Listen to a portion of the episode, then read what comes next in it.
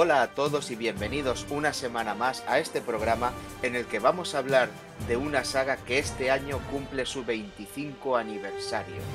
Zoilo, ¿puedes indicarnos de qué, de qué saga hablamos? Muy buenas a todos, pues estamos a punto de hablar de una saga magnífica llamada Biohazard, más conocida en el resto del mundo que no es Japón como Resident Evil. En efecto, y en realidad también estamos de aniversario porque la trampa del Fénix este mes hace su primer año. Bien. Y sin más dilación, os damos la bienvenida a la trampa del Fénix.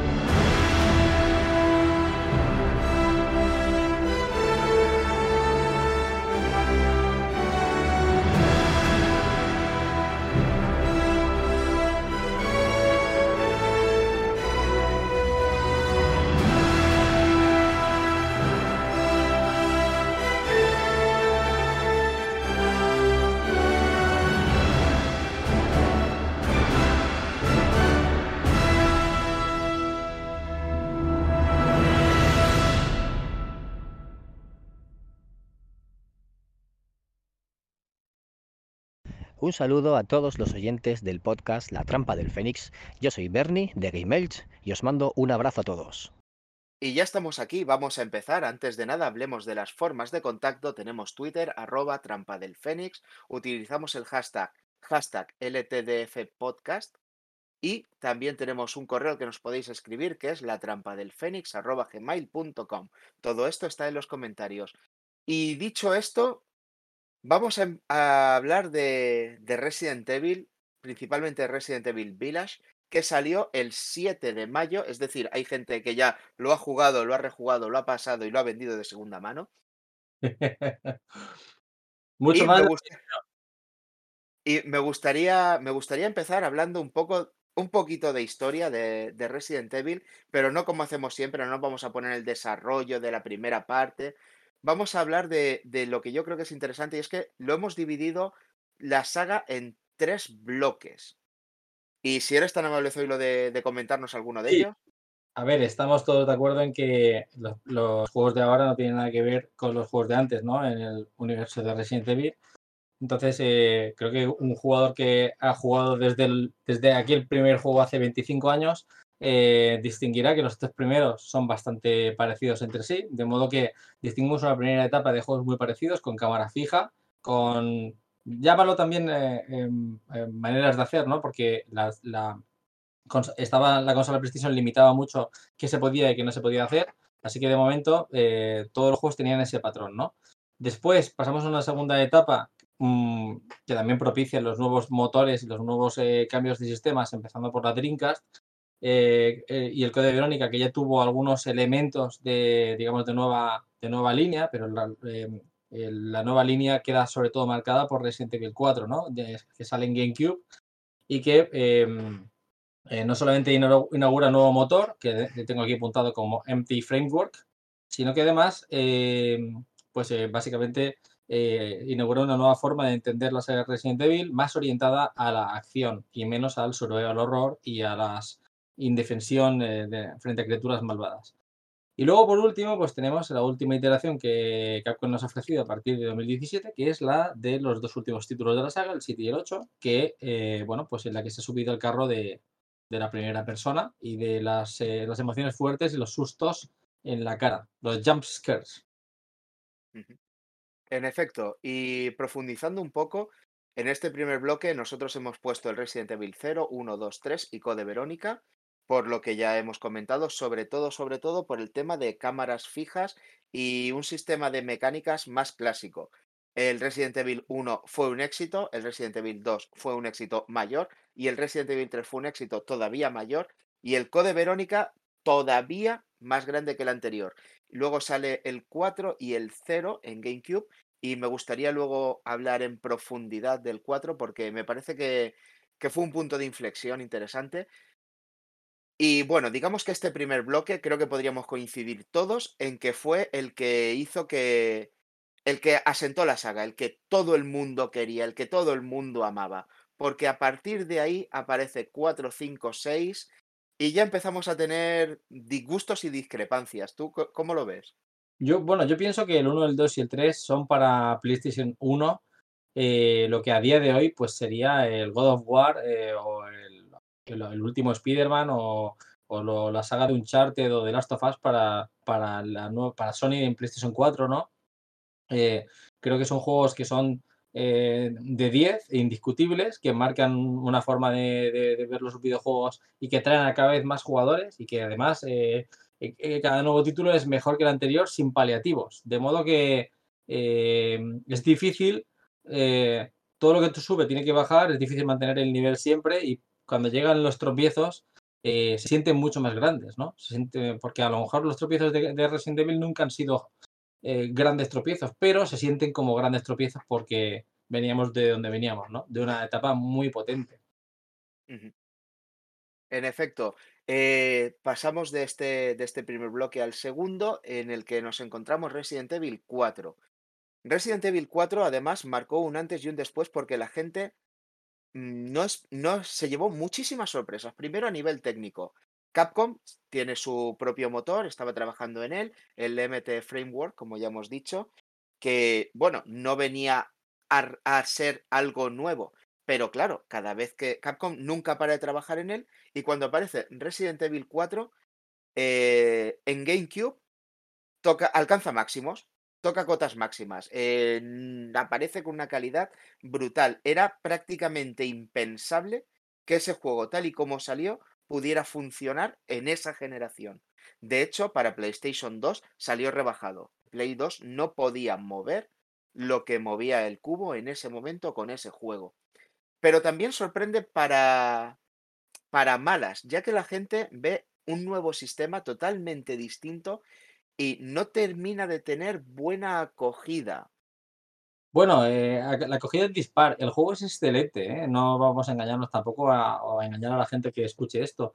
El juego es magnífico a todos los niveles, pero claro, es que veníamos de Resident Evil 1, eh, 2 y 3 y Code Verónica, que, en el cual, digamos, ya hay una serie de elementos que están muy asentados en la saga, entre los cuales se encuentra la cámara fija y la indefensión. Y en el 4 eh, la cámara no es tan fija, o sea, eh, la cámara sigue la, la acción constantemente, como pueden ser los eh, actuales juegos. Sería como una especie de padre muy, muy lejano de un de un de Last of Us. la gente se pregunta por qué si tienes una cámara aparentemente tan abierta, tienes un control de personaje tan clásico como el de los anteriores, un control tipo tanque, en el que moviendo hacia arriba en la cruceta el personaje avanza y moviendo hacia, hacia abajo en la cruceta el personaje retrocede y el giro de la derecha están, están eh, reservados para girar. Es un control muy que hace muy difícil el movimiento. Eh, y, y, luego, por otra parte, eh, el, el, el, hecho de que en los anteriores juegos, sí, casi siempre el juego transcurre dentro de una, un mapeado acotado. Pues ya puede ser una, una, la mansión Spencer, eh, la comisaría de Raccoon City, pero siempre un espacio donde el, personaje protagonista no está avanzando constantemente. Si avanza, en algún momento se detiene y tiene que retroceder. Y en el caso del 4, el personaje constantemente no deja de avanzar y retrocede en muy contadas ocasiones.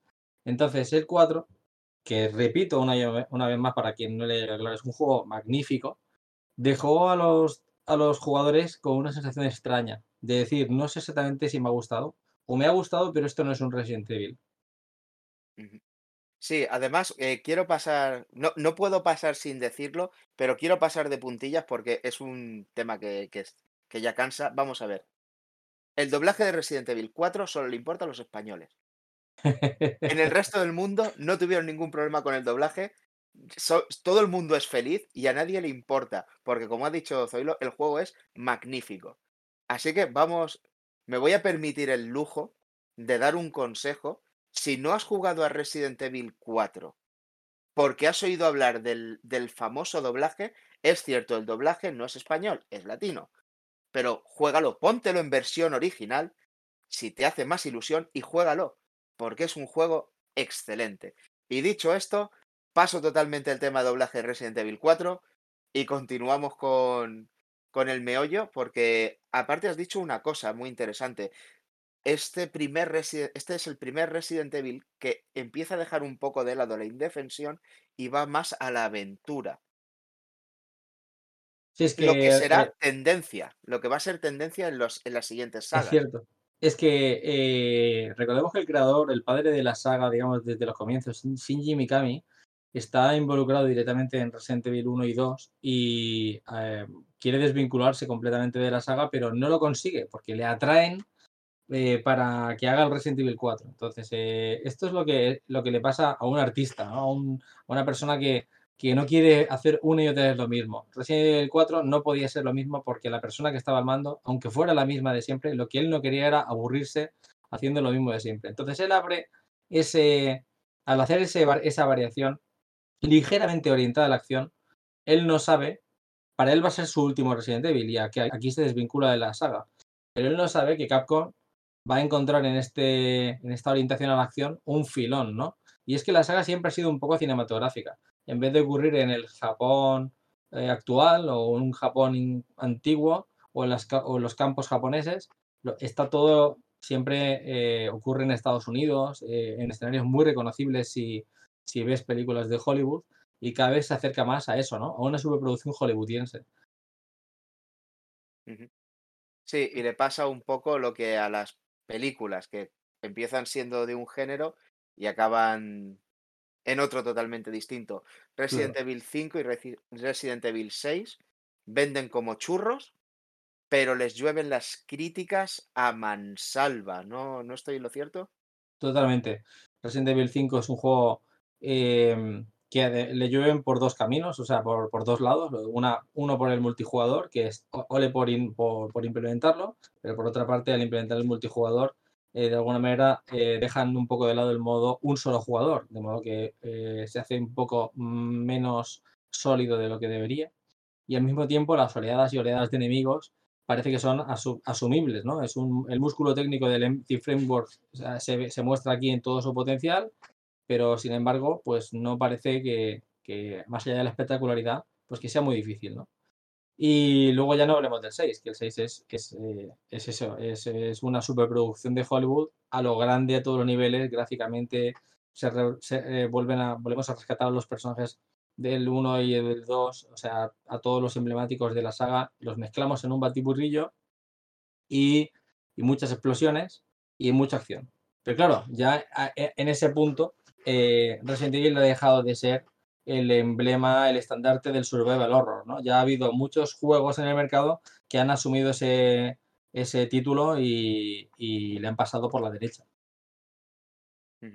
Sí, eh, de hecho, el Resident Evil 4 dice, la gente que lo jugaba decía que estaba muy guapo, pero que no terminaba de convencerle como Resident Evil. Sale el 5 y la gente se desvincula. Y en el 6 les pasa lo, peor que le puede pasar a Capcom. A la gente no le gusta Resident Evil 6, ni como Resident Evil, ni siquiera como juego.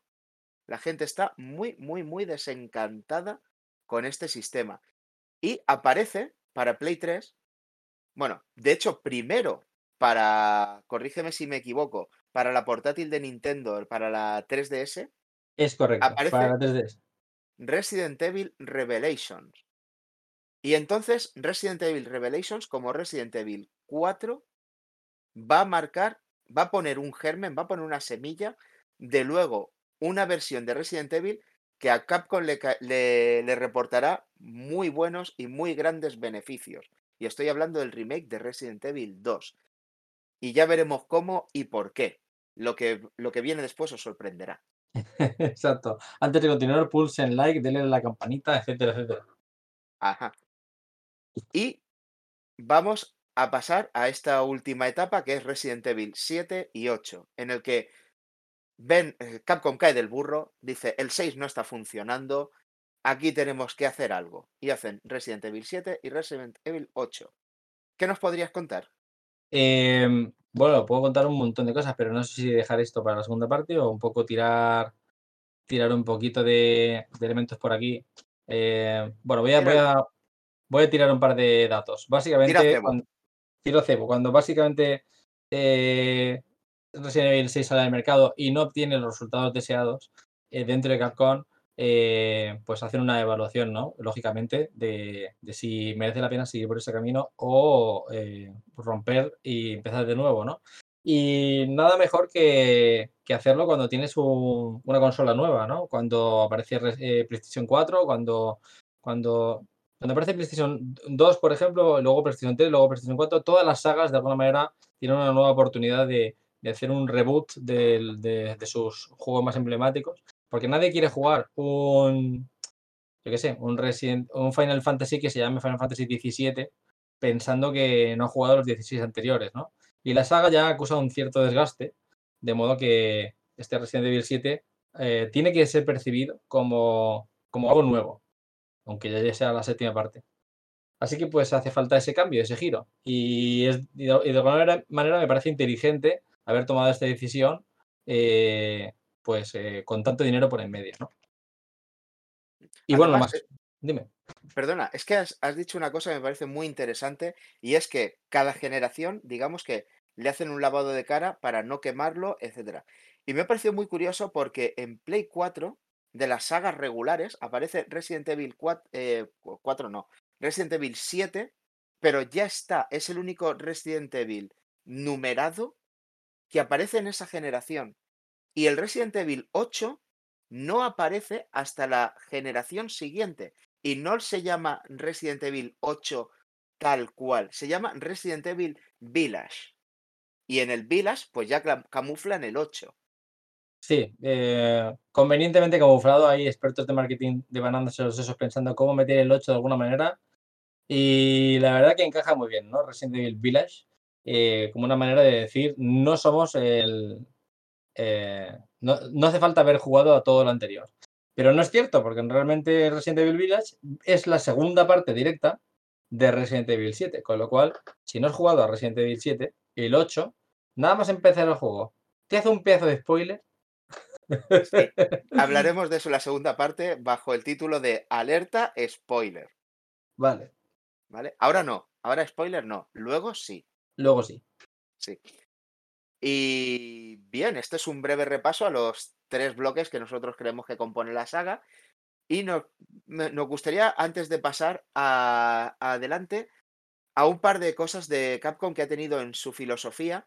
Pero antes quisiera hacer un apunte porque acabo de, de, acordarme de algo. Lo he pensado mientras hablabas, porque no lo tenemos en la escaleta, y me parece un punto interesante. Yo, Capcom es una empresa que en sus inicios la quería mucho, y luego empezó a hacer unas políticas que hizo que, que la odiara bastante. Pero tengo que reconocer una cosa, con Resident Evil 6 deciden pegar un giro y cambiar algo nuevo y es para ellos es arriesgado. Lo que para nosotros es lo lógico, lo que había que hacer, lo, evidente, lo que todo el mundo pedía, a ellos las cifras no les, no, no les decían lo mismo. Porque Resident Evil 6, en cuanto a ventas, había vendido muchísimo. Es decir, el objetivo de la empresa, que es ganar dinero, lo habían logrado. Aún así, se pararon a pensar y dijeron, vale, nos ha salido bien la jugada, pero no podemos seguir así. Y pegaron un cambio. Y eso para una empresa de muchos millones es un, es un giro importante. Y, antes de continuar, pues quería, quería hablar de eso. Bueno, esto lo hemos visto en el, en el cine cientos de veces. O sea, por ejemplo, ninguna película de la saga Terminator después de la tercera parte, ninguna es una película deficitaria, ¿no? Sin embargo, eh, después del el estreno y de ganar el dinero que ganaran, las críticas del público hacen que la productora se piense dos veces si merece la pena seguir ese camino o quizás hacemos un, eh, un remake de nuevo o, le buscamos otra, otra vuelta ¿no? al asunto. En el cine se ha visto dos por tres. He dicho Terminator por, por, buscar alguna, ¿no? Eh, ahora me viene a la mente, pues, Jurassic Park, por ejemplo, que después también de la tercera película, que también tuvo mucho éxito, eh, abandonaron la saga. Y ha sido hace. Han pasado como 15 años antes de que alguien la recuperara de nuevo en el cine, ¿no? O, por ejemplo, la segunda parte de, de, de Thor, ¿no? Thor, el mundo oscuro, pues eh, tuvo unos números estupendos. Y sin embargo, pues la gente decía, ay, es que me, me, aburre un poco el personaje de Thor. Y había que darle una vuelta de tuerca para que de alguna manera no se convirtiese en otra, en otra serie de películas de un personaje parecido a Superman, ¿no? Eh, yo creo que en el cine se ha visto mucho, pero en los videojuegos eh, creo que el público castiga muchísimo cuando hay un cambio. Y al mismo tiempo, cuando no hay ningún cambio después de mucho tiempo, el público también suele castigar.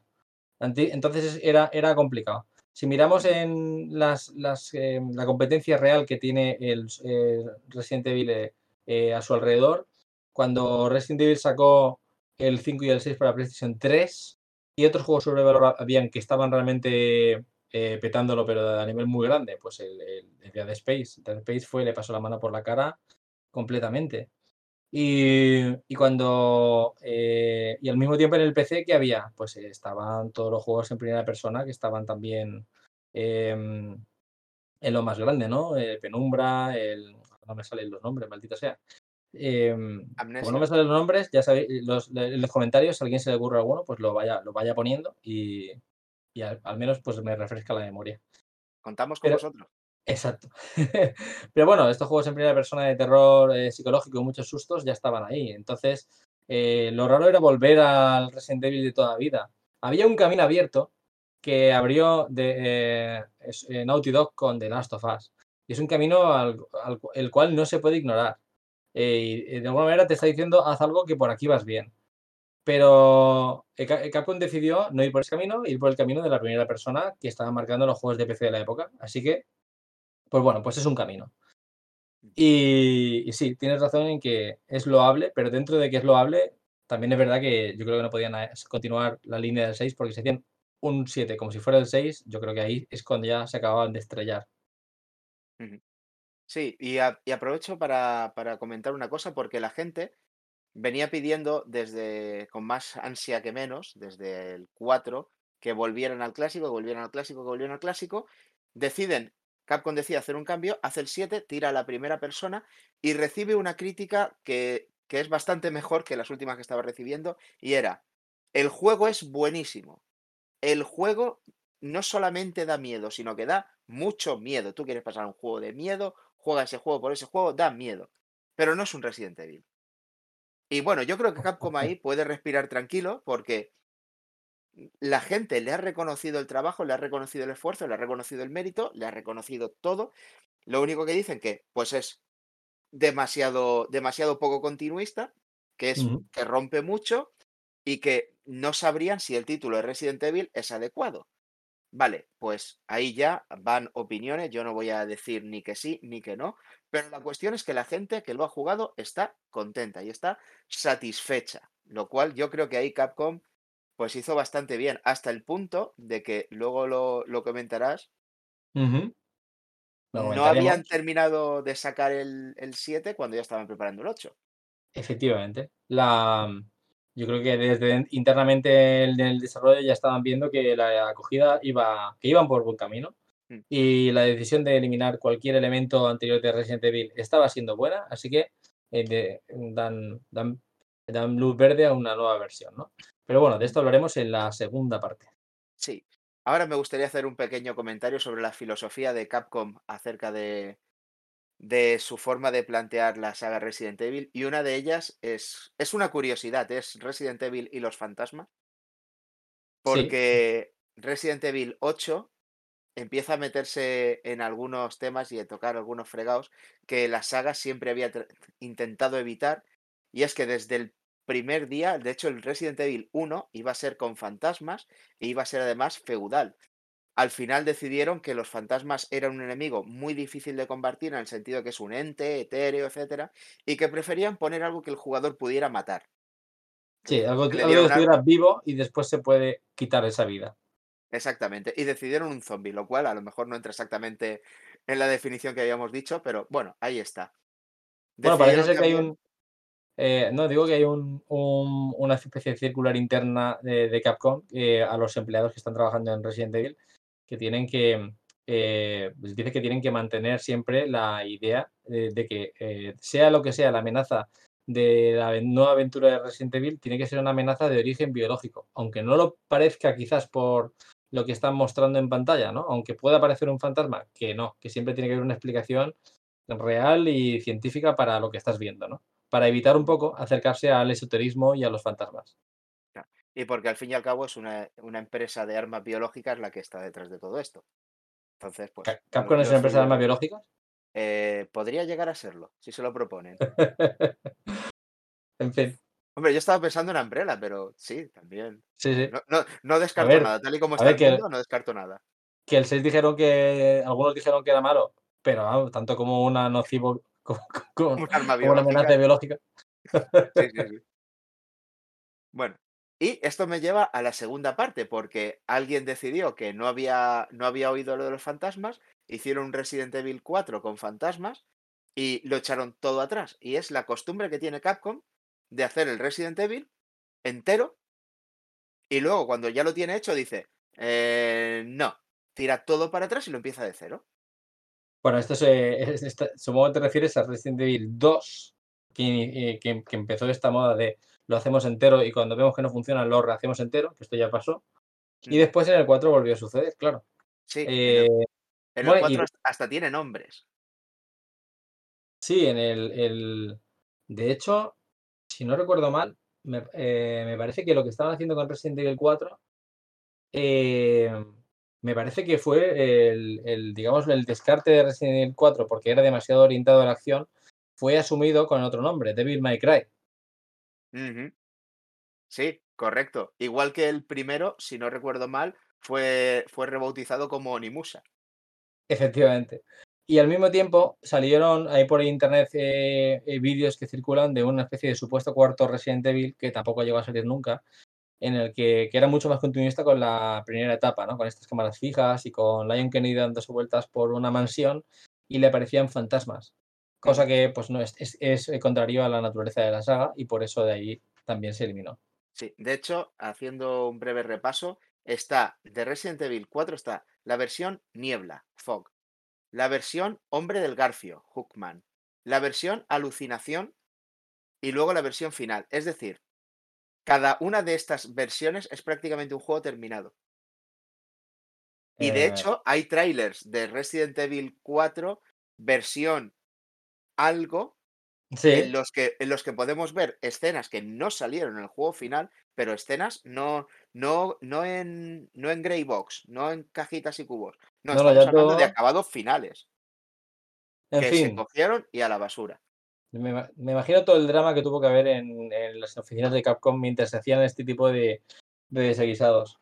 Al final, bueno, quiero pensar para bien y pensar que lo que nos ha dejado la compañía es una serie de grandes títulos, pero bueno, eh, planificaciones irregulares, ¿eh? Capcom, que os estoy viendo. Sí, sí. Eh, ¿cómo se nota que tenéis dinero para coger un juego, tirar a la basura y hacerlo de nuevo? Capcom, que sé que me escuchas. Exacto, deja de hacer DLCs y planifica mejor. Y bueno, ahora creo que es un buen momento para ir a, a unos minutos musicales. Zoilo, ¿qué nos has preparado? No que he preparado yo, que hemos preparado entre los dos, que lo, que le hemos estado echando un ojito antes. Y eh, tengo que decir que la banda sonora de Resident Evil siempre ha tenido temazos de gran nivel. Y este no podía ser menos. Eh, de la banda sonora eh, de este último Resident Evil 8, tenemos que un poco subrayar quiénes son los autores. mm, empezando por Shushaku Uchiyama, que estamos hablando de el, el compositor principal de toda la saga desde que empezó Resident Evil allá como hace 25 años. Y eh, en, este, en, esta, en esta iteración, en este Village, se une un viejo conocido de los, de los universos de Geralt de Rivia, Machin, eh, a ver si lo digo bien, Siviwovic. Eh, es el compositor de The Witcher 3, Wild Hunt y de Cyberpunk 2077. Un saludo, Em, sabemos que nos escucha. Seguro, y si, lo he dicho mal, que es que en los comentarios Machin, Machin escribe, Machin es como Martín, pero en polaco. Eh, eh, la canción que queremos poner en este caso de, esta, de este gran track eh, de esta banda sonora es Yearning for Dark Shadows. Es una canción compuesta por Brian, de Oliveira, que es un compositor que viene directamente de- del mundo del videojuego de larga trayectoria, que ha hecho bandas sonoras como la de Little Planet 3 o Shadow of the Tomb Raider. Y eh, pues eh, interpretado por una eh, cantante llamada Aga Ujima. Muy bien, pues vamos a escucharlo. Hola, soy Juan de Tardes de Bocata y del podcast de VR y estás escuchando La Trampa del Fénix.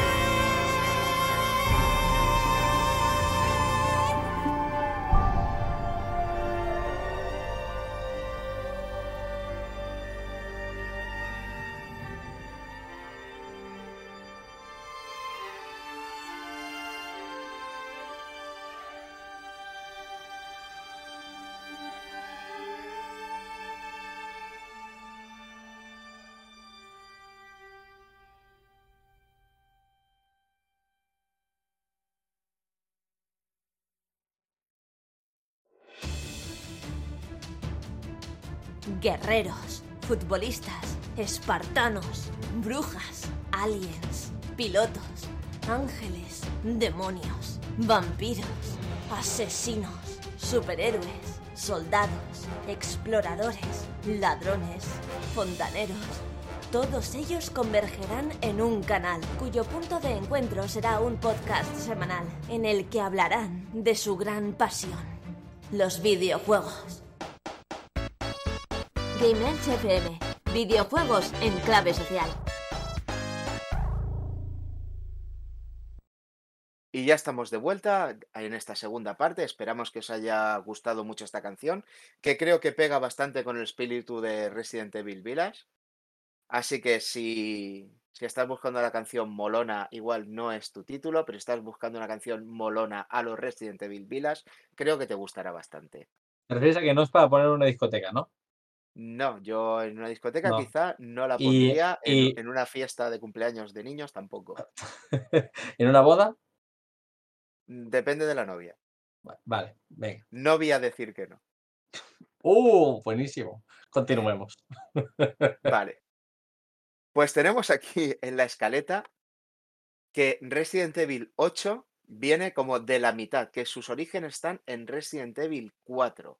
y me gustaría bien. que ampliaras este punto. Pues mira, eh, ya has comentado que Resident Evil 4 tenía esas voces españolas que dolían tanto. Es porque el juego sucedía en España, ambientado en, un pueblecito del interior de, una, de alguna zona indeterminada de España. Los japoneses, como son un poco así, y ya en el. eh, eh, yo creo que miran la cultura que no sea japonesa, la miran con, con una especie de, de, de- de lupa que no sé muy bien cómo distorsiona la realidad, pero bueno, es muy gracioso como ellos la representan, ¿no? Acordémonos que en, en, el- en Street Fighter 2, eh, ¿cómo se llamaba? El- la, la- la bodega en la, con, la, con- con la que, en la que lucha el personaje de Vega, creo que se llama, eh, el- no sé, la, cantina, no me acuerdo cómo se llamaba, pero era muy gracioso. El, el propio personaje de Vega, ¿no? Es el, el prototipo de un español. Claro, ¿quién no, qué español no es un, una especie de, torea- de torero ninja, ¿no? Eh, a mí me encantan esas gafas de Capcom que deberías, deberías, todo el mundo debería tener unas para disfrutar más de la vida. Y en el caso de Resident Evil 4, eh, pues el, el concepto de España pues era así, ¿no? Es un lugar, lu- lu- lugar lúgu- lúgubre, un poco, a lo mejor vieron la película de Amanece que no es poco, y dijeron, Perdón. bueno, pues dime, Perdón, tengo que interrumpir ahora porque esto es muy importante. Ese, ese fondo de Vega en Street Fighter 2 que tiene unos, unos eh, señores dando las palmas, tocando la guitarra y unas señoritas bailando flamenco o sevillanas, se llama ni más ni menos que el mesón de la taberna. es que me encanta el nombre, o sea, hay una taberna, pero dentro hay un de la mesón. taberna. Sí, Bueno. mesón de la taberna. Ay, qué bonito. Pues otro día hablamos de más de Street Fighter, que merece mucho la pena. Em, el caso es que eh, eh, me ha salido de andaluz. El caso es que, ojo, ojo, hijo. Resulta que eh, ese, un- em, ese pueblecito, eh, de alguna manera, eh, ya han pasado, ojo, eh, que ese juego es del 2001. O sea, 2000 o 2003. Han pasado como 14 años de- desde el juego. Es una pasada. Y entonces, eh, bueno, mis matemáticas me acaban de fallar, ¿no? He dicho Pues sí, 2002, sí, 2003. bastante, bastante, porque mucho. si el juego es de 2001 y de- entre 2001 y 2003, que te lo voy a decir claro. enseguida, 18, Eh, 19 años. 11 de enero de 2005, Claro. Pues claro, algunos de 15, los, que- de 16 los, años, act- sí. sí, algunos de los actuales eh, trabajadores en el último título igual eran pues jugadores de base con 14 añitos en el Resident Evil cuando salió Resident Evil 4. Y ellos imaginaban, bueno, pues así, así será España, ¿no?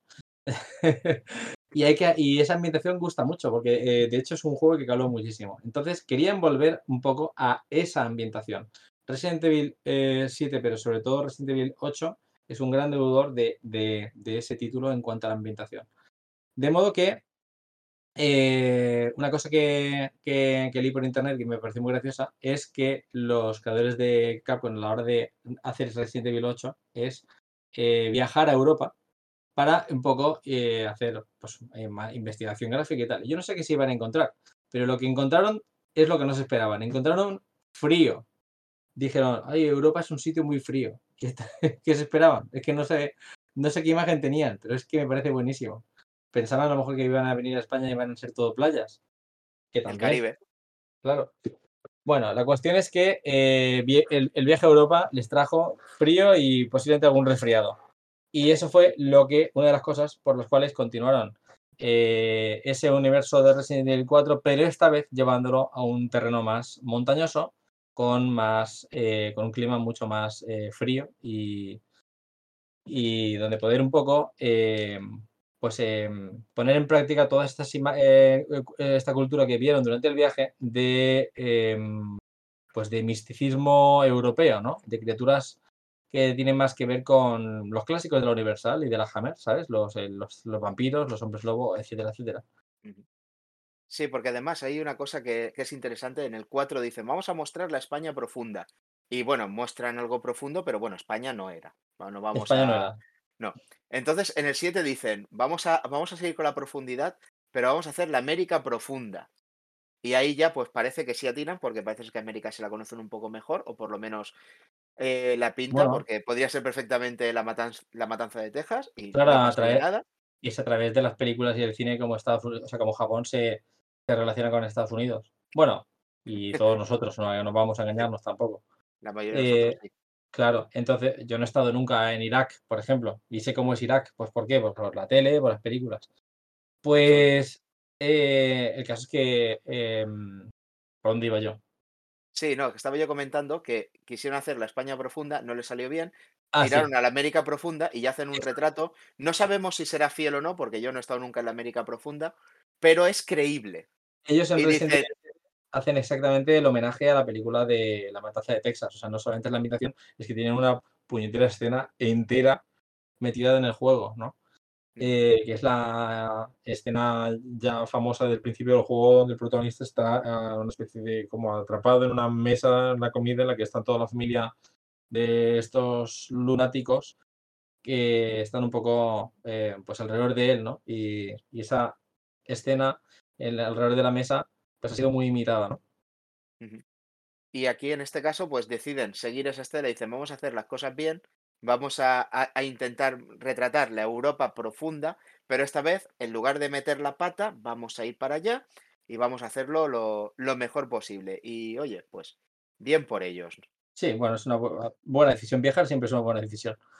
Sí, Eh, mientras estaban haciendo Resident Evil 7, eh, Capcom vio que la cosa iba a funcionar bastante bien y da, eh, da eh, luz a una segunda parte, ¿no? A el 7.2 sería, ¿no? El, el- el- el que ahora ya rebautizado como Village o Resident Evil 8. Pero al mismo tiempo Capcom no quiere eh, dejar de escuchar esas voces que han ido saliendo en torno a juegos como The Last of Us eh, que están marcando otro camino que podría seguir Resident Evil y que es un camino mucho más eh, convencional. Así que eh, al mismo tiempo se da luz a el remake de Resident Evil 2, el largamente esperado remake que yo dije en cuanto salga al mercado me lo compraré y así hice. Y, Resident Evil 2, ¿qué es lo que propone? Una vuelta a, pues a ese universo hollywoodiense, a los personajes eh, queridos de la saga, a esa ciudad Raccoon City que es emblemática y, a las cámaras, esta vez en tercera persona, eh, casi casi cámara al hombro, pero una sensación de indefensión parecida a la de los primeros títulos, ¿no? Del 1 al 4. Sin embargo, Resident Evil 8 eh, debía romper todo eso. ¿Qué pasa? Pues que Resident Evil 2 triunfa. Y triunfa, pero además a lo grande. O sea, Resident Evil 2 es uno de los mayores éxitos que ha tenido Capcom en su historia. El remake me estoy hablando. De modo que Capcom enseguida eh, dice, necesito aquí en Resident Evil 8, necesito incluir cosas.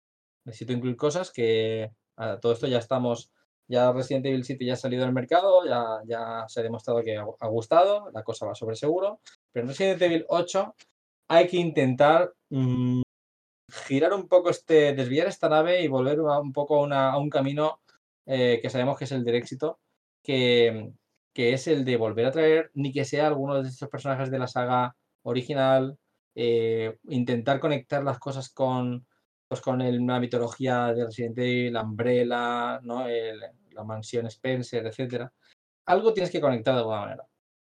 Y al mismo tiempo, en meter a un personaje que es de los más icónicos de la saga, pues eh, en el Resident Evil 2 funcionó muy bien el personaje de Mr. X. Mr. X fue pues, una pasada. Tú, has jugado a Resident Evil 2, el remake. Sí, en efecto. Sí, y de paso, antes de continuar, me gustaría hacer un breve inciso porque antes he comentado una cosita y quería volver. Antes he hablado del Resident Evil Revelations, que sale para, para la 3DS y que tiene tanto éxito que se le hace un port para Play 3. Se, se, se lleva a las ligas grandes, a las consolas grandes. Es cierto, es cierto. Y además, ese juego que yo lo he podido jugar en la primera parte es sublime porque hace una cosa muy buena. Y es poner el germen del sistema de juego de los remakes.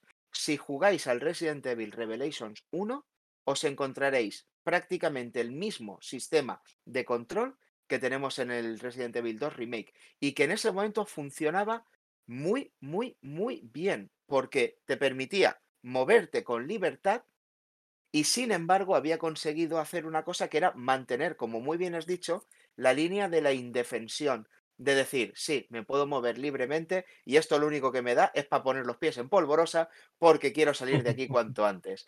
Resident Evil 2 mantiene eso y además me parece importante hablar de esto porque más adelante cuando hablemos del 8 veremos que lo hicieron muy bien y en el 8 iban a meter la pata. Y es que en el Resident Evil 2 las balas están contadas, los enemigos también y cada vez que aparece uno lo pasas muy mal. Cuando dices, es que no quiero ir por aquí. ¿Por qué? Porque hay un zombie. Pero si es solo uno, ya, pero es que no me entiendes. Hay un zombie y no quiero ir por ahí porque hay un zombie. Claro. De hecho, tanto ese detalle como el detalle de Mr. X eh, persiguiéndote de manera absolutamente implacable, yo creo que son dos, dos em, innovaciones jugables que Resident Evil 3 eh, eh, pone sobre la mesa en el, el remake y que son difíciles de ignorar. Hay que rep- replicar eso porque funciona. Porque yo cada vez que escucho los pasos de Mr. X viniendo por el pasillo, es que me, me, me vengo abajo, ¿sabes? Automáticamente pienso, no, no, no quiero salir de esta habitación. Sí, y Y, cuando eh, sales, sales corriendo, giras un pasillo y te lo encuentras de frente. La madre que. Exacto. Y, y muy agradecido, muy agradecido si él lanza un puñetazo y en vez de impactar en mi cara, revienta un zombie ya de paso. Eso, eso, eso, me, eso me, me ha pasado más de una vez y eso, eso me encantó. Sí, Pues, eh, bueno, pues como decíamos, en Resident Evil 8 se intenta eh, hacer caso de todo esto también, ¿vale? O sea, es la segunda parte del 7, o sea, de la historia comenzada en el 7, con este protagonista anónimo llamado Ethan Winters, ¿no? Al cual no le vemos el rostro en el 7, aunque sabemos cómo es por el arte promocional.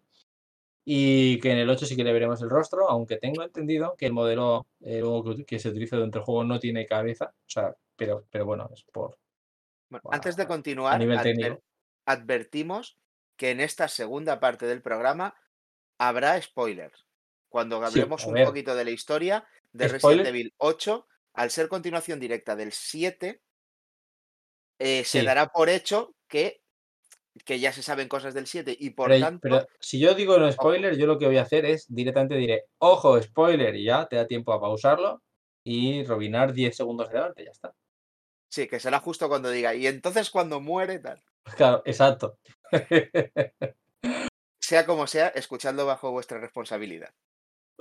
Bueno, pues bueno, pues el caso es que em, repetimos, em, antes de eso, ¿qué podríamos comentar más? Aparte de antes de hablar de la historia de Ethan Winters y su historia para rescatar a su mujer.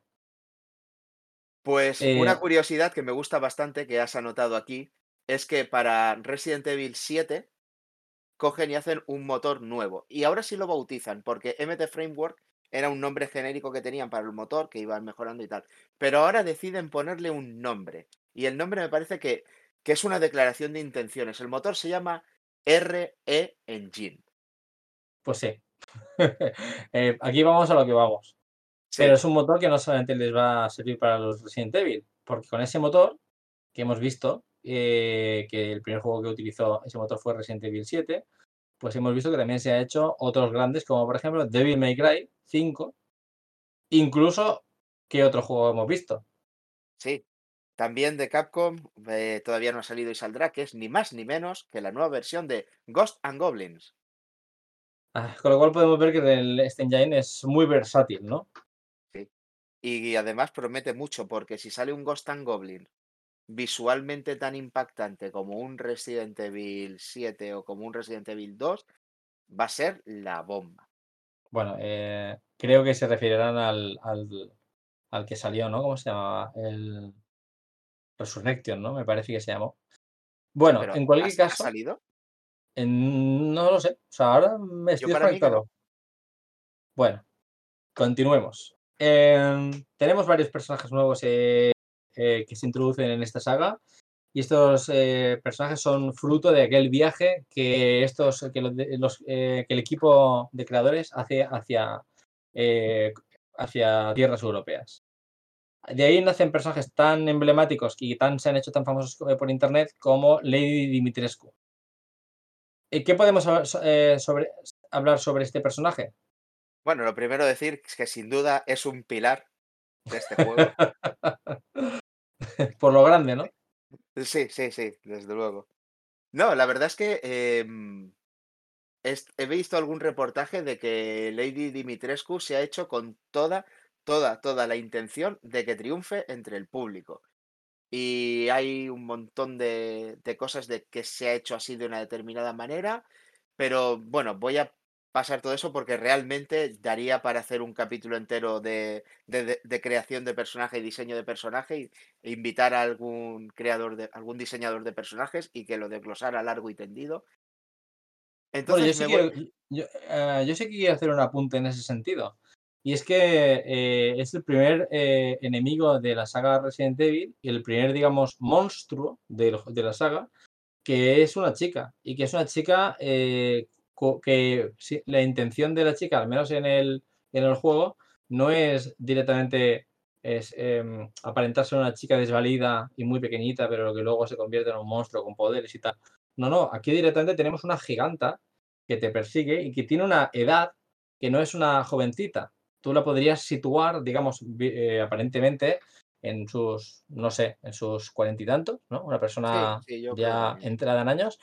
Y la idea es muy buena porque psicológicamente, a mí al menos me lleva a pensar en, no sé, en, en, pues cuando era pequeño y mi- me venía mi tía y me decía, no toques eso, ¿no? O no te levantes de la mesa hasta que no te lo comas todo.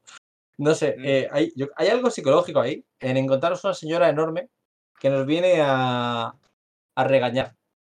Sí, no lo y sé. a- y a- además, eh, bueno, ya que, ya que hemos abierto ese melón, vamos allá.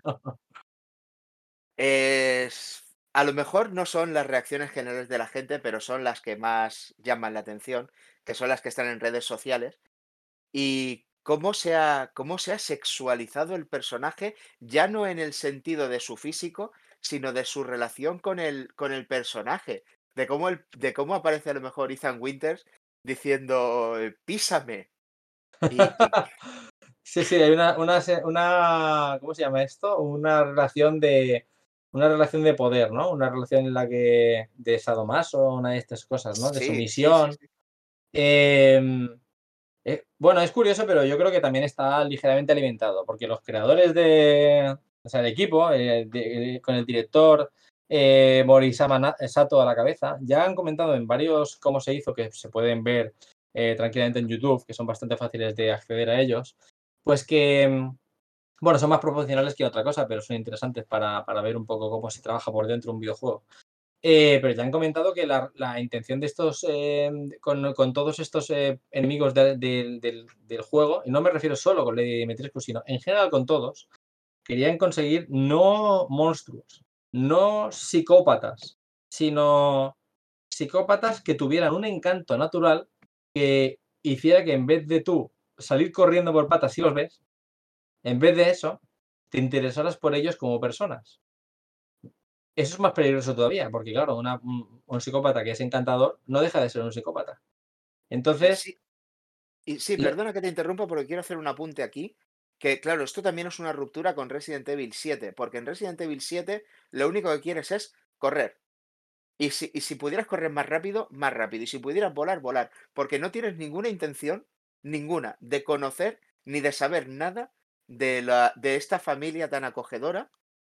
O sea, que son feos por fuera, son feos por dentro.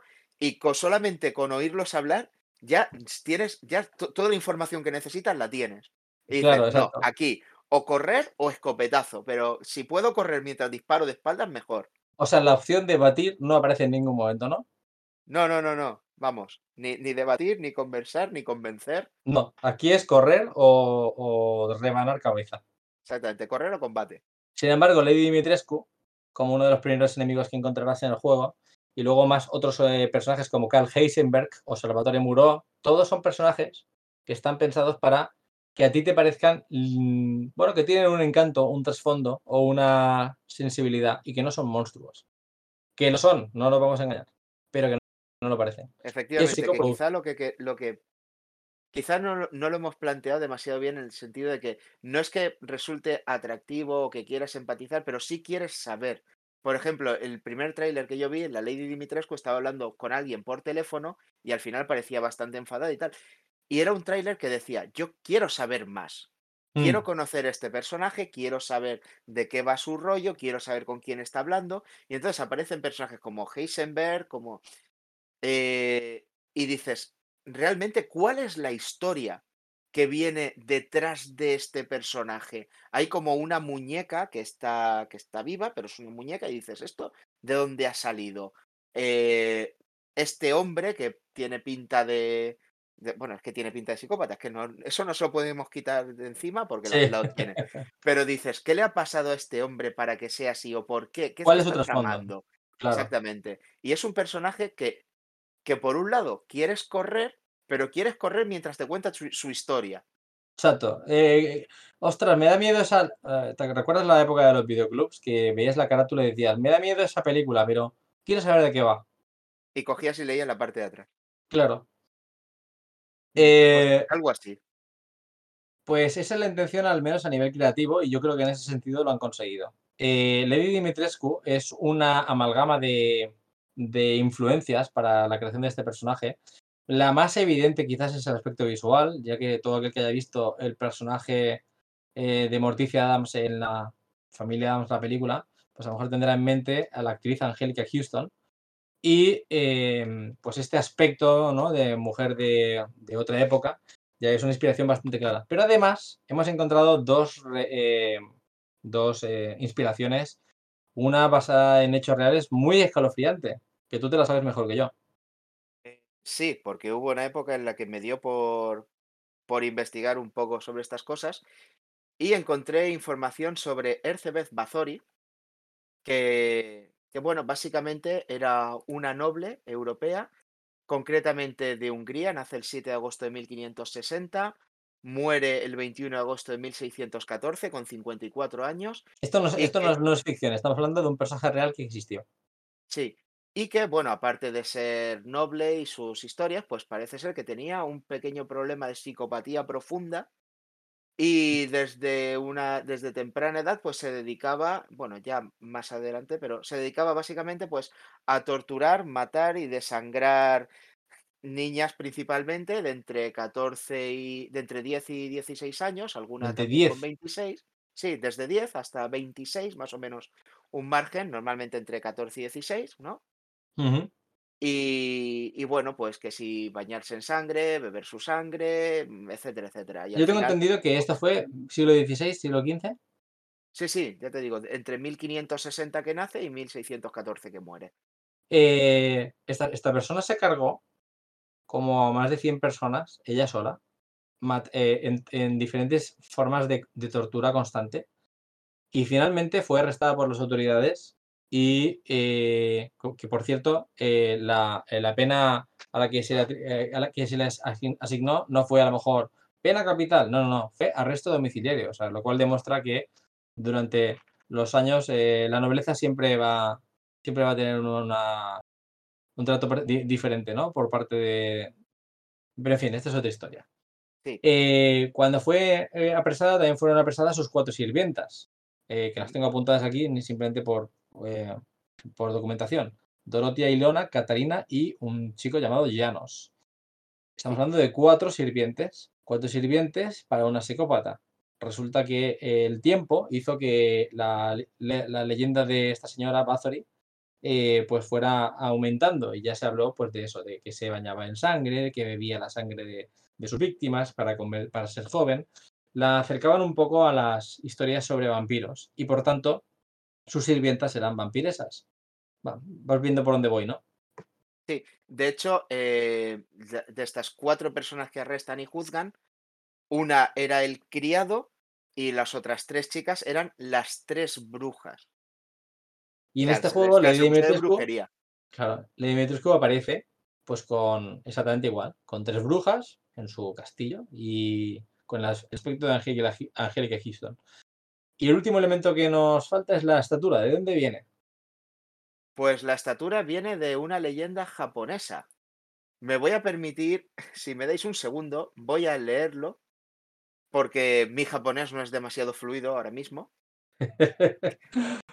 Hachisaku-sama, o también conocida como Hasaku-sama, que viene a traducirse como mujer de ocho pies. De ocho Ojo, pies, de ocho pies no de es- altura. exactamente, no es un pulpo.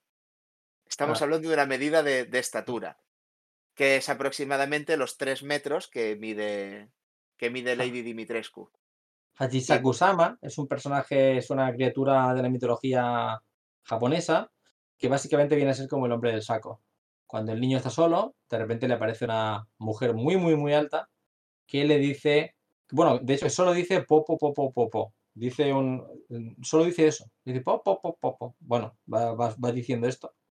Suponemos Y- que de una forma más escalofriante. Sí, bueno, ya lo de una persona de tres, de tres metros, ¿eh? pero, pero bueno, la cuestión es que dice esto y, se, co- y coge al niño y se lo lleva. Suponemos que después matarlo. Esta es una excusa para que a los niños les digamos, eh, les digan pues que nunca se alejen de los padres, ¿no? Pero bueno, Mm. esta sería un poco el origen de esta, de esta criatura. Sí. Sobre todo, que no se alejen de los padres y que no se fíen de ningún desconocido que mida más de 2 metros 50. para, para, si no recuerdo mal, para Karl Heisenberg eh, tenemos también eh, otras inspiraciones europeas que tienen que ver con el mundo de la, licantropía, los hombres lobo. De hecho, eh, la sección de este personaje introduce, digamos, los enemigos llamados licans. Y luego otros enemigos del juego también tocan temas como, por ejemplo, las sirenas o los fantasmas. Entendiendo los fantasmas, Donna Beneviento tengo entendido que toca los fantasmas, pero entendiendo los fantasmas como algo que luego tiene una explicación científica. Está claro que no son fantasmas. Muy interesante. Y así, pues ya tocamos, solo, solo nos falta Frankenstein, pero bueno, yo creo que durante la saga ya se ha, se ha tocado Frankenstein, se ha tocado zombies, vamos, que solo faltaba esto. Sí. Además, estaba pensando en una cosa que has dicho antes y era el tema de, de, los, de los monstruos y de querer saber más y tal. Y es cierto, eh, yo sigo dándole vueltas y esto, otra vez esto, vuelvo antes porque no lo tenemos en la escaleta y lo estaba pensando, es cierto, en la mayoría pues te encuentras un zombie, pues un zombie, te encuentras un líker, pues un líker, o sea, lo asumes. Esto es Mm. un monstruo que han creado genéticamente y que me quiere comer o me quiere matar y ya está, y no te planteas nada, no quieres saber nada, te aparece Mr. X, pues Mr. X, pues muy bien, pues me doy la vuelta y salgo corriendo. Exacto. No te preocupes que vendrá. ¿Te aparece William Birkin? Pues, pues, pues bazocazo y ya está. Y, y bien, está bien. Ya sé que es el tío que hizo el, el, el virus, pero me da igual, me da igual su vida privada, no, no me, no me lleva a ningún lado. Pero al final acabas conociendo a su mujer y su hija. Sí, eso es cierto, ¿eh? Y eso para darte igual su vida privada, pues Sí. Eh, eh, estamos hablando de los anteriores Resident Evil, sobre todo el 2. Em, pero, ¿qué estábamos diciendo? Que el personaje de Dimitrescu, ¿por qué hablamos tanto de ella? Pues porque en realidad el personaje de Mr. X que aparece en Resident Evil 2 y que luego se perpetúa con la forma de Nemesis en Resident Evil 3, no de- o sea, en, en este Resident Evil 8 se, se introduce la necesidad a- nivel jugable de tener un personaje implacable que te vaya persiguiendo constantemente. Y en Resident Evil 7 ya apareció algo parecido a esta idea. Otro personaje de la familia eh, diabólica que te tiene encerrado en la casa. No me acuerdo ahora del nombre del personaje, si lo busquéis en los, o sea, si alguien lo busca y lo pone en los comentarios, pues se lo agradezco mucho. Y este personaje, pues básicamente, por mucho que lo mates de diferentes maneras, aparecerá una y otra vez en el juego. Así que eh, tenemos una idea parecida. Pero a, a nivel jugable, la, la, la necesidad de un personaje que, digamos, que te impulse a avanzar y que no te puedes quedar parado en una zona mucho tiempo, eso, eso a nivel jugable es muy potente. Sin embargo, una de cal y una de arena, porque bueno, esta es la intención. Al final, luego al- juego salido, parece ser que las críticas mm, dicen que es una versión suavizada de Mr. X y que no llega a causar tanto pavor. Pero bueno, se ha intentado. bueno, eh, pavor no sé, pero se ve que a más de uno lo lleva bien tieso. Sea, co- sea como sea. ¿Qué te estaba yo contando? Sí, em, ya por último me gustaría que habláramos de, de este documental, de este breve documental de, de siete minutos que ha publicado Capcom, en el que habla un poco de, del desarrollo de Resident Evil 8 y de las, de las penurias que tuvieron que pasar para sacarlo adelante, porque lo hemos visto los dos. Y, y bueno, hay un par de cosas que, como tú bien has dicho, porque el resumen es muy rápido. Tuvimos un problema y lo superamos. Sí, ese es el Pero- resumen. Pero por en medio, la verdad es que hay, hay mucha, mucha tela que cortar. Por lo menos creo yo que ahora te lo hemos estado hablando fuera de micros y tiene muchas narices. Bueno, vamos un poco a, a resumir esos minutos, ¿no? Básicamente tenemos al director Morisama Sato, que por cierto no hemos hablado de él, pero solo comentaré que viene, como su trayectoria profesional, viene de Capcom de trabajar en el anterior Resident Evil como game designer de algunos de los momentos más, más chungos del juego y concretamente con este personaje que hemos hablado que siempre vuelve una y otra vez.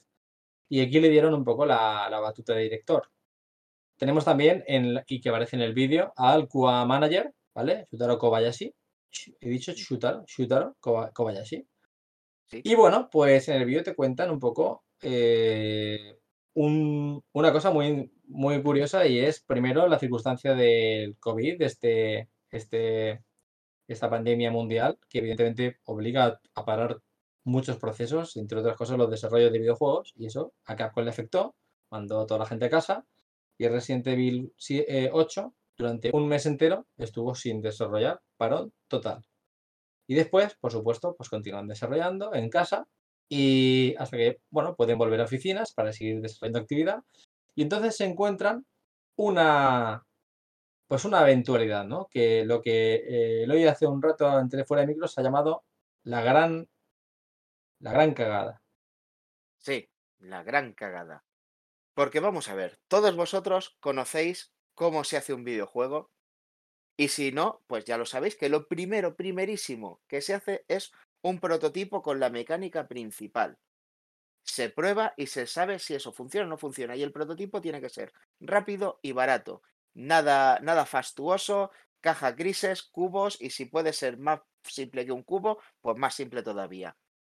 Se prueba, se juega. ¿Funciona? Sí, para adelante. ¿No funciona? No, pues ya está. No se ha perdido ni tiempo ni dinero prácticamente. Bien, Pero parece inexplicable que un juego tan gordo y, y con tanto trabajo como Resident Evil 8 no sea hasta el final del desarrollo cuando se descubra que no funciona. efectivamente, hasta que no tienen el juego prácticamente terminado, no se sientan a jugarlo y dicen, es que los jugadores tenían un problema. De hecho, la definición de los, de los que lo probaban era que lo que querían hacer el equipo de desarrollo y lo que había hecho no tenía nada que ver. Que el juego, al cabo de un tiempo, era em, agotador. Muchísimos enemigos, muy pocas balas, una agresividad brutal en todos los personajes y, y nada, que al cabo de un tiempo ya te aburría, te aburría, era un juego que no estaba bien equilibrado y que no estaba funcionando. Claro, no, eh, explica el director de, de QA, ¿no? de Quality Assurance, que los, eh, sus compañeros están probando el juego y se encuentran constantemente con que la agresividad de los enemigos es tan pesada y tan constante y hay tantos en pantalla que al final tú tomas el camino más rápido siempre, que es matar, no hay diversión ninguna, porque por muchos caminos secundarios o armas distintas que te proporcionen, tú no vas a usarlas, tú vas a lo que, a lo efectivo y punto. Porque, y e- eso lo está provocando la jugabilidad, el gameplay. Y bueno, pues ahí hemos hablado un poco el hoyo de si qui- quién tiene, quién es el responsable de que esto funcione bien o funcione mal. Morisama Sato, que es el que se ha cargado de encima en las espaldas del juego, que, eh, ¿qué responsabilidad tiene sobre esto? ¿Podría ser que Capcom no le diera nunca más un juego para, para que dirigiera? Hombre, pues no lo sé, pero yo personalmente, bueno, yo creo que he aprendido la lección y que no va a volver a pasarle dos veces. Porque, vamos, es, es lo que decíamos. El hombre ha tenido una visión y ha trazado una hoja de ruta que ha seguido divinamente.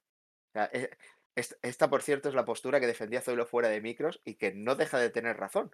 Porque Eh, a hasta ver, ese es punto se había hecho todo perfecto.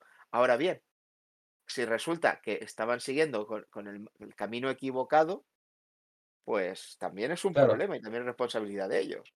Yo es que he pensado, él como director del equipo, es decir, como gestor, digamos, del equipo y de sus tareas, el tío a lo mejor ha sido excelente, pero si había que, tomar decisiones artísticas y jugables, pues a lo mejor ya no ha sido tan excelente. Entonces, claro, mm, pues a lo mejor podemos decir que vale como gestor, pero no para todo lo demás.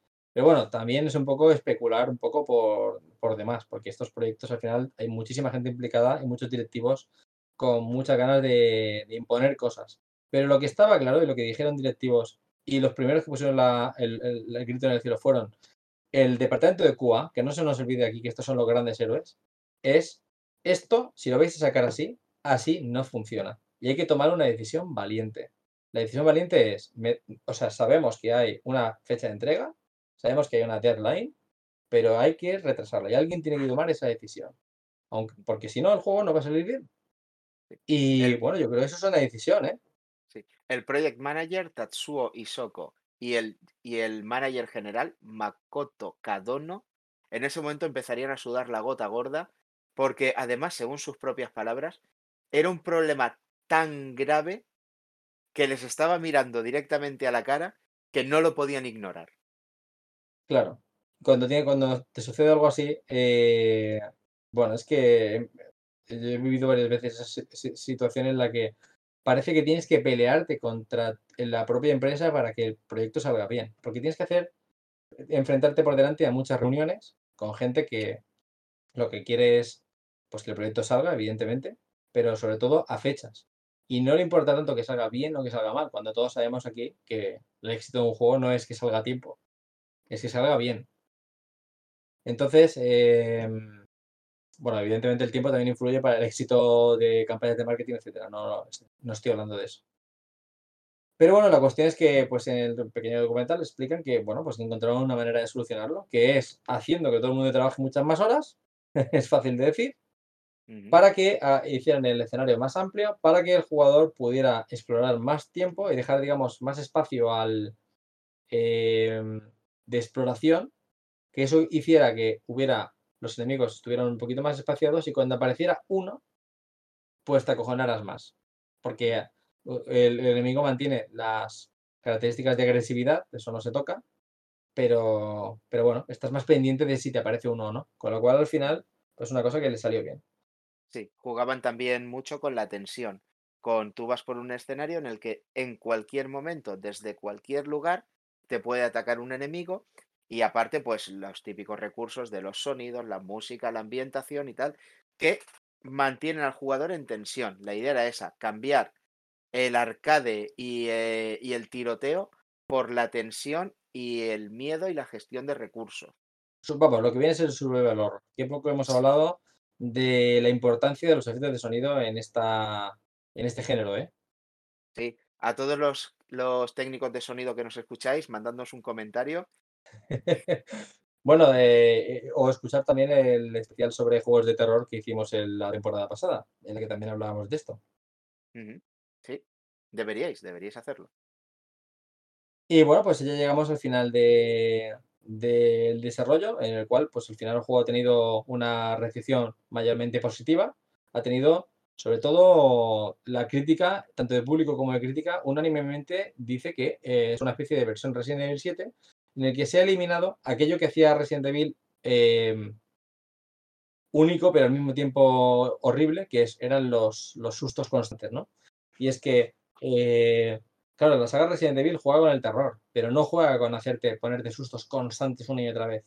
Pero Resident Evil 7, con su naturaleza de juego, incluso orientado a las gafas de realidad virtual, que era una, un agobio y una tensión que era difícil de soportar para la mayoría de, de- de- de jugadores, ¿no? Del jugador medio. Bueno, a- a- algún día definiremos qué es el jugador medio, pero eh, me, entendéis. Para el, el grueso general de público era un juego muy agobiante. De los más agobiantes que se recuerdan en el panorama de juegos em, AAA. Y este juego ha suavizado mucho eso. Ha suavizado muchísimo este apartado, haciéndolo más, eh, más asequible para todos. También ha ampliado el espacio para que ahora tengas más espacio de exploración y por tanto no ocurra todo en un mismo espacio al que tengas que ir y volver una y otra vez. El juego avanza más, como eh, lo que viene a ser Resident Evil, 3, eh, Resident Evil 3 Remake o lo que fue en su día Resident Evil 4, ¿no? El personaje avanza constantemente con puzzles mucho más sencillitos. Esto debería haber hecho un Resident Evil mucho peor a ojos de todo el público. Sin embargo, al público le gusta mucho. Porque las cosas al final están bien hechas. No solo a nivel técnico, sino que al final el juego funciona. La gente sigue diciendo, no es tanto un Resident Evil. Pero bueno, al menos sale Chris Redfield. Que es, ya es un, un elemento de gancho de un personaje clásico de la saga. Chris Redfield, protagonista del primer Resident Evil, junto con Jill Valentine. Y además salen otros nombres famosos, la mansión Spencer, ¿no? Eh, el origen de ciertos elementos que salen. Y también descubrimos pues un poco un misterio en torno a el protagonista Ethan Winters, misterio que no se reveló en Resident Evil 7, pero que en el 8 se cierra. Pues al final hemos hecho toda esta parte sin spoiler. Sí, ¿verdad? Mira que podrías haber contado que... ¡Eh, eh, eh, eh! Yo, Pero yo no- creo que, ahí- yo creo que ahí está bien. pero no lo hemos hecho. No, no lo hemos hecho. De todos modos, no voy a hacer spoiler, no lo voy a hacer. Pero solo decir que en Resident Evil 8, nada más empezar el juego, Un momento, un Ya momento. te- ¿Estás seguro que quieres decir eso? no, no, no lo voy a decir. Ya está, ya está aquí Ya puedo está. leer. Bueno, pues poned Resident Evil 8 y lo que ocurrirá a continuación os sorprenderá. Bueno, pues de aquí solo queda jugarlo y disfrutarlo. Sí, en efecto. Eh, yo creo que no me dejo nada. No tengo nada más que decir. No, yo tampoco, solamente que este es el 25 aniversario de Resident Evil. Eh, tengo ganas de hacer un, un, un, un- un especial Tomb Raider también, porque este año se cumple 25 años de Tomb Raider, ¿vale? Salieron en el mismo año. Uno creo- que fue en verano y el otro aproximadamente sobre las navidades. Y ambos juegos son muy a reivindicar. Espero que Square Enix eh, con el 25 aniversario de Tomb Raider haga algo, porque de momento lo único que está haciendo es... eh, pues nada, no está haciendo nada. Está haciendo como. Está haciendo como. Ah, pero que también tenemos esta franquicia. Ay, no me acordaba, maldita sea, se me ha pasado. Y espero que haga algo. Pero bueno, de Resident Evil, eh, de este especial, 25 aniversario y a disfrutar Resident Evil 8. Village. Y dicho esto, ya solo nos queda despedirnos. Un saludo y hasta pronto.